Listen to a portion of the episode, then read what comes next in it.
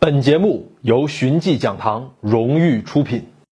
前一阵啊，有一不靠谱媒体又在造谣，说这美国啊跟俄罗斯历年交恶，原因是什么呢？说现在的俄罗斯是罗马精神的继承人，这美国看着嫉妒，说啊，你既然都继承罗马了，不行，我得跟你杠上。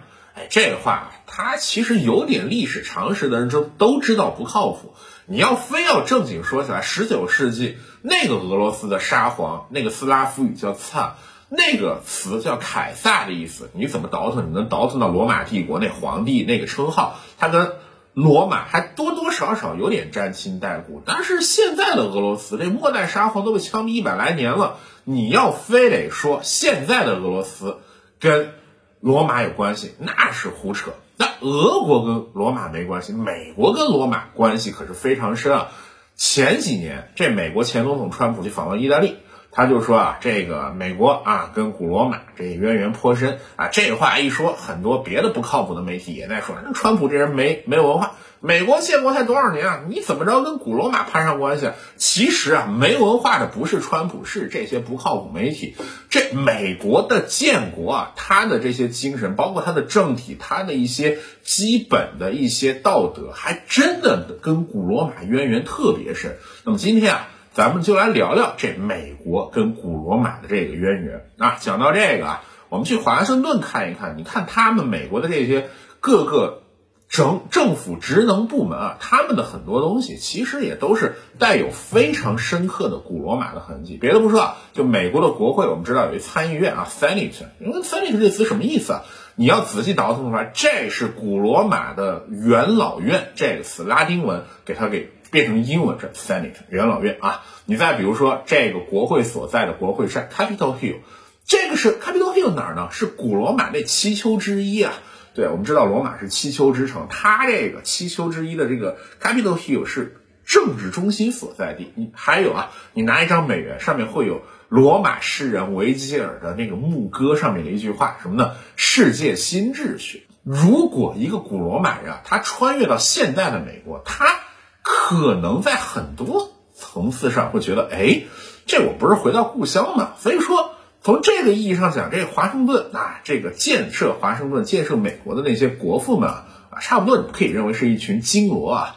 那当然，这只是名称上的这个相像啊。你深挖政府的职能啊，我们看这个参议院对应的是政治精英啊，就像古罗马的这个贵族，对吧？你比如说众议院对应的是平民，你再比如说这总统对应的是行政长长官啊，就有点像这个。古罗马的这个执政官啊，而且美国选总统的要求跟罗马选执政官的要求也是一样的，总统任期是有限制的，古罗马执政官任期也是有限制的。而且啊，美国总统很长一段时间他有一个要求，你必须服过兵役啊，你古罗马的执政官也是，你必须得建立军功啊，所以这个要求是完全是能够对应得上的啊。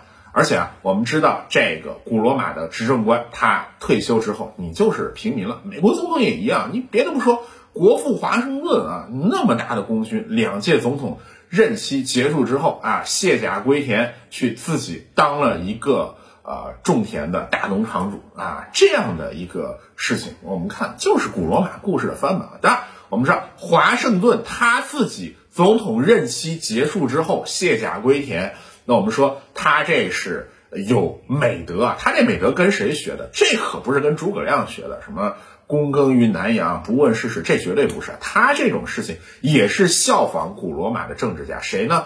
有一个古罗马的政治家叫辛辛那图斯啊，这么一人，可能大家听得很陌生。公元前四五八年，这辛辛那图斯本来已经在这个古罗马的官位上退下来，已经在家里就是有一块自己的小田地自己打理了。结果呢，外敌入侵，辛辛那图斯响应罗马的人民号召，当了执政官，率领罗马人打退了外敌。在此之后呢？他自己又归隐回自己的田园去了，所以辛辛那图斯这样啊，我退下来当农夫，我上能当执政官，这种美德被华盛顿所继承。所以我们知道美国啊有一城市叫什么辛辛那提，那就说这城市哪儿来的？其实就是辛辛那图斯，而他这个城市的起名是致敬谁？是致敬华盛顿呢？讲这个啊。华盛顿那么大的功绩，当时很多人啊给华盛顿立塑像，其中有一个就把华盛顿塑造成一个像辛辛那图斯这样的一个农夫，哎，华盛顿反而对这样的一尊雕像非常的满意。我们看啊，这个美国的这种建国之初国父的这些美德，其实也是来自古罗马。那咱们讲完了这个谁，华盛顿，咱们再讲另外一位国父，谁呢？是联邦党人文集的这个作者汉密尔顿啊。我们知道，美国他打完独立战争到颁布宪法，中间有好几年的时间。这当中啊，其实美国是有争议的。我到底是一联邦国家呢，我还是一松散的邦联？在当时啊，联邦这种东西谁都没见过，谁也不知道联邦政府是什么样。所以说，那个当时做财政部长的汉密尔顿啊，就写了一套。一系列的论文叫《联邦党人文集》，那么这样的一套论文啊，在美国历史上是非常重要的。那它可以说奠定了美国宪法的基础，它的重要性一点都不比《独立宣言》差啊。但是在写这个《联邦党人文集》的时候啊，汉密尔顿这人，他人家毕竟是财政部长，对不对？我部长大人，我屈尊发表自己的观点，这个我直接用自己的名字啊，这有点不太好，是吧？那怎么办呢？我用一笔名，所以说那个汉密尔顿的笔名是谁呢？普布里乌斯啊，你听这名字就知道，哎，金罗罗马人。普布里乌斯是谁呢？一个古罗马共和时代后期的执政官啊，他为民请命啊，就是发动改革，最终惨遭杀害。所以啊，汉密尔顿他用普布里乌斯当笔名，他的本意是什么呢？我汉密尔顿，我就是站在人民的立场上说话。我就是为民请命的，你们谁再怎么说都不能动摇我这个意志。所以说，普布里乌斯这个笔名本质上是这么意思啊。所以我们现在看两任国父啊，你比如说，当然国父有很多啊，有华盛顿，包括那个谁汉密尔顿，啊我们都说他们本质上啊都是金罗啊。对，所以美国和古罗马的渊源，那我们讲了这个现象，那它本质上到底是因为什么？我们知道啊。美国的这个建国理念是受到启蒙运动人人平等这样的一个基本的信条建立起来。我们知道《独立宣言》有一句话叫“呃，We trust in God that everyone is created equal, every man is created equal，人人生而平等，对不对？那人人生而平等，这就是启蒙运动的重要的核心价值。这个核心价值往前倒腾是文艺复兴。那你文艺复兴是怎么回事啊？复兴古希腊、古罗马的传统，那好，这样子古罗马的一些传统啊，文艺复兴再到启蒙运动，就跟美国接上茬了。当然，讲到这个，我们就得讲一个古罗马的政治家和作家，这个人叫什么？叫西塞罗啊。可能有的人对这个名字很陌生啊。一说到古罗马，那么凯撒，这我知道。西塞罗是谁啊？西塞罗其实是。罗马共和时代末期的一个政治家，那当然他的政治生涯呢，啊充满争议，死的也挺惨。他跟凯撒作对，到最后呢，就是凯撒死了以后，他的这个名义上有一继承人叫安东尼嘛，我们知道这个后三头之一，就把这个西塞罗给杀了，甚至。把他的头骨给做酒杯啊，死成这个样子真的是特别凄惨。但是西塞罗他这一个人啊，他这人除了政治之外，哇，他还喜欢写东西，写了很多东西去思考罗马的政体为什么是这样。一个好的政体应该是什么样？你比如说叫法律，西塞罗觉得好的法律应该是对自然法的一个继承，所以真正的好的法律不是靠行文法去规定的，而是靠。这种自然法靠着判例去这样去确定，所以我们看啊，英美法系很重要的一点就是判例法、习惯法。我们说这一点是可以认为是西塞罗的一个遗产吧。当然，关于什么样是好的政府啊，那比如说西塞罗当时就在想，罗马政府到底是一什么政府呢？你说它是共和吧？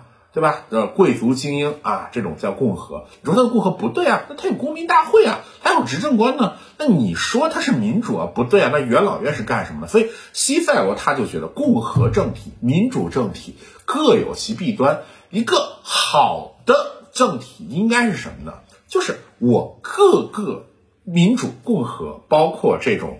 独裁，比如说执政官，我们把它混合起来。所以我们现在看美国现在这样的政体，你比如说参议院 Senate，那我们说这个精英啊，比如说众议院这对应的是公民大会，然后你再比如说总统啊，对应的执政官，他其实这套理念就是从西塞罗这样弄回来。当然，西塞罗的这些著作啊，在中世纪的时候失传了啊，就跟很多的那种传统药方一样失传了。然后后来又被人给捯饬出来之后，然后大家想，哦，原来古罗马的时候，大家已经对于这种法律社会有这么牛的认识了呀，啊，赶紧给他供起来。所以西塞罗的著作是在启蒙运动啊，文艺复兴之后的启蒙运动的时候大发光辉，成了启蒙运动的奠基石之一。而我们知道，启蒙运动其中一朵很重要的花朵是什么呢？就是美利坚合众国的建立。那么讲到这里啊，我们就对于美国那些国父们之所以是金罗这个事情就毫不意外了。美国就是他们自认为就是罗马精神的传承者。所以我们说川普啊，他当时说这个美国啊，他继承了古罗马这话。一点毛病都没有，直到现在啊，美国自己认为自己是新罗马，对吧？为什么他认为自己是新罗马呢？对吧？当然，我们说罗马当时很强大，美国现在也很强大，对不对？所以这个意义上，我们认认为是一种对应。而且，美国它真的，它的政治制度，包括它的一些核心理念，也就是从。罗马这些古典文明传承来的啊，讲到这里，我们知道这个希腊罗马这叫古典文明，那白埃及巴比伦叫古代文明。这古典文明跟古代文明有什么区别啊？这古典文明这些东西传下来了，所以美国和古罗马的这种对应，其实就是古典文明的一种传承。好了，关于美国和古罗马的这个传承对应关系啊，咱们今天就聊这么多。那我是三喵先生。更多精彩内容尽在寻迹讲堂。